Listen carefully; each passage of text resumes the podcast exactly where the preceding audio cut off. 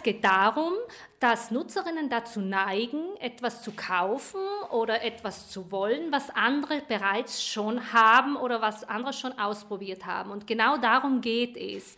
Influencerinnen haben die Möglichkeit, einen gewissen Nutzer, gewisse Nutzerinnen zu erreichen und damit eben deren Kaufentscheidung direkt und konkret beeinflussen zu können. Influencer-Marketing wird immer beliebter und nicht nur große Unternehmen nutzen es. Mit dem Konzept der Mikro- und Nano-InfluencerInnen kann sich auch der Gemüsehändler von nebenan für dieses Marketing-System entscheiden.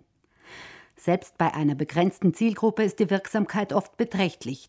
Laut Statistik kauft jede und jeder Dritte in Italien Produkte und Dienstleistungen, die von InfluencerInnen beworben wurden. Was Verbraucherschützerinnen wie Julia Rufinaccia bemängeln, sind fehlende Regeln, ja, einmal ist das Influencer-Marketing noch nicht oder noch kaum geregelt. Das heißt, es gibt keine Regeln und es kann für alle beteiligten Parteien ein Dschungel sein, sich in diesem Influencer-Marketing zurechtzufinden.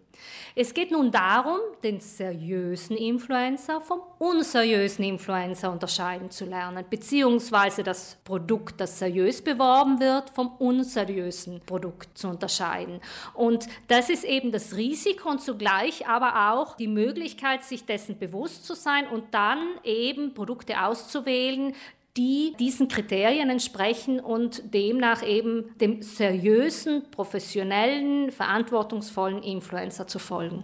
Noch schwirren im Netz alle Arten von Influencern umher.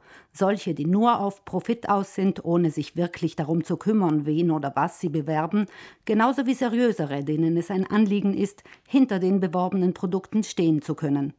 Und schließlich machen auch InfluencerInnen, wie wir alle, nicht immer das Richtige. Lassen sich also seriösere von unseriösen überhaupt unterscheiden? Jein. Es ist so, dass es gewisse Merkmale gibt, die man schon hernehmen kann, um den seriösen vom unseriösen Influencer zu unterscheiden. Ein seriöser Influencer sollte seine Produkte so bewerben, dass er auf transparente und klare Weise signalisiert, dass es sich um eine werbetechnische Empfehlung handelt. Das heißt, er kann dazu die Hashtags oder Schlagwörter verwenden, die eben aufscheinen, dann, wenn er eben Produkte bewirbt. Und so kann man schon mal sehen, okay, ich kann die anderen Inhalte der Influencerinnen von den Werbeinhalten klar unterscheiden.